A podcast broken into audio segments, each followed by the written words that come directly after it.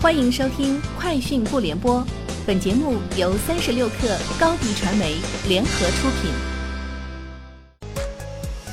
网罗新商业领域全天最热消息，欢迎收听《快讯不联播》。今天是二零一九年十二月九号。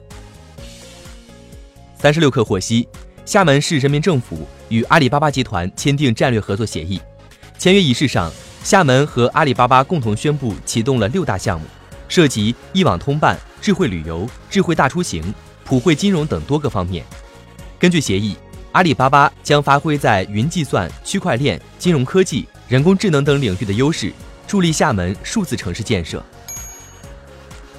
三十六氪获悉，十二月八号，央视主播朱广权在央视新闻 B 站官方账号上发布了一段视频，向 B 站用户官宣，央视新闻正式入驻 B 站。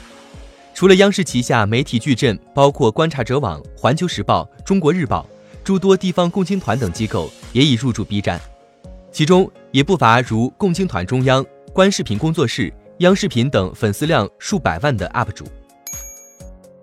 据日本放送协会报道，日本市场监管机构或将建议对日产汽车罚款约二十四亿日元，约两千二百万美元，原因是其在财务报表中进行虚假陈述。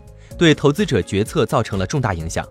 日产前董事长卡洛斯·葛恩因涉嫌财务违规，于二零一八年十一月在东京被捕。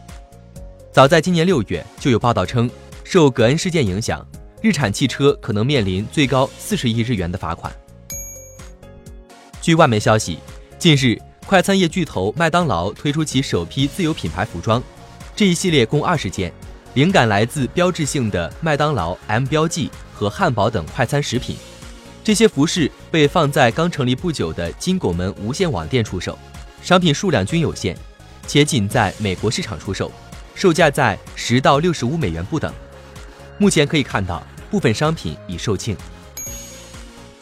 二零一九第十八届中国企业领袖年会在北京举行，当当网董事长兼 CEO 俞渝表示，年初的时候他在当当网喊出了一个口号。绝不浪费一场危机。他提到，今年的顾客场景跟一两年前比非常的变化。